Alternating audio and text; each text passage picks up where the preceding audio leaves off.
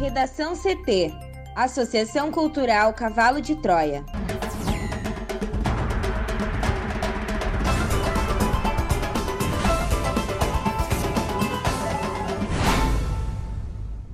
Olá, eu sou Amanda Hammermiller. Eu sou Juliana Preto. E eu sou Thaís Uchoa.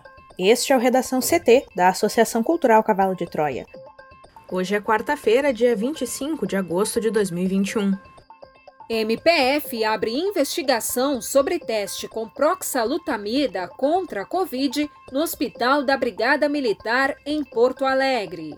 Dose de reforço contra a Covid começa em setembro para dois grupos, diz Ministério da Saúde. Endividamento sobe e atinge recorde de 72,9% dos lares do Brasil.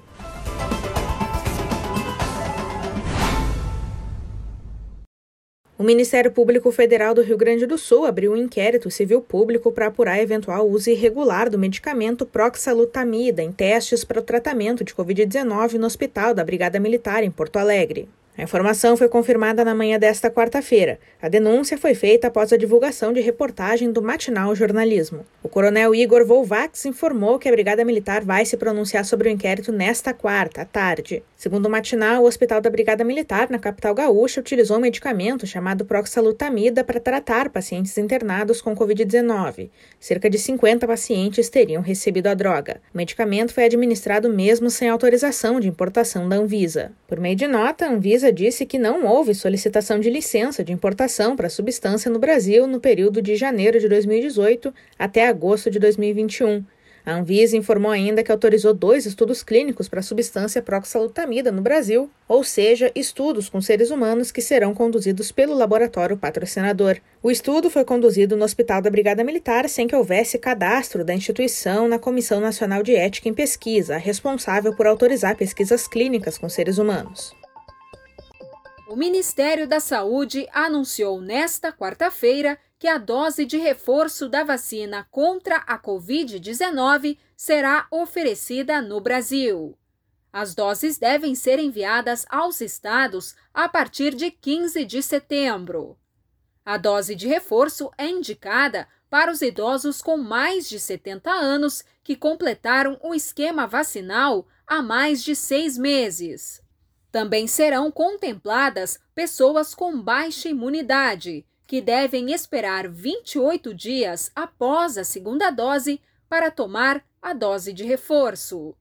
Esse grupo inclui, por exemplo, pessoas com câncer, pessoas vivendo com HIV, transplantados e outros com sistema imune fragilizado, o que deixa os pacientes mais suscetíveis a infecções. A pasta informou que a imunização deverá ser feita preferencialmente com uma dose da Pfizer ou de maneira alternativa com a vacina de vetor viral da Janssen ou da AstraZeneca. O Ministério também disse que o intervalo entre as doses da Pfizer e da AstraZeneca será reduzido a partir de setembro. Passará de 12 semanas para 8 semanas. O país alcançou em agosto um recorde de 11 milhões 890 mil famílias endividadas, segundo dados da Confederação Nacional do Comércio de Bens, Serviços e Turismo. A pesquisa de endividamento e inadimplência do consumidor iniciada em 2010 registrou ápice de 72,9% dos lares brasileiros com dívidas em agosto, alta de 1,5 ponto percentual em relação a julho quando essa proporção era de 71,4%. O indicador já acumula nove meses de aumentos consecutivos. Na comparação com agosto de 2020, quando o total de endividados somava 67,5%, o avanço foi de 5,4 pontos, ou seja, em apenas um mês, mais 251 mil famílias contraíram dívidas. Em um ano, são mais de 930 mil lares endividados a mais. A pesquisa considera como dívidas as contas ainda a vencer no cheque pré-datado, cartão de crédito, cheque especial, carnê de loja, crédito consignado, empréstimo pessoal, prestação de carro ou casa. O aumento na contratação de dívidas pelos consumidores começou a se acirrar ainda no último trimestre do ano passado.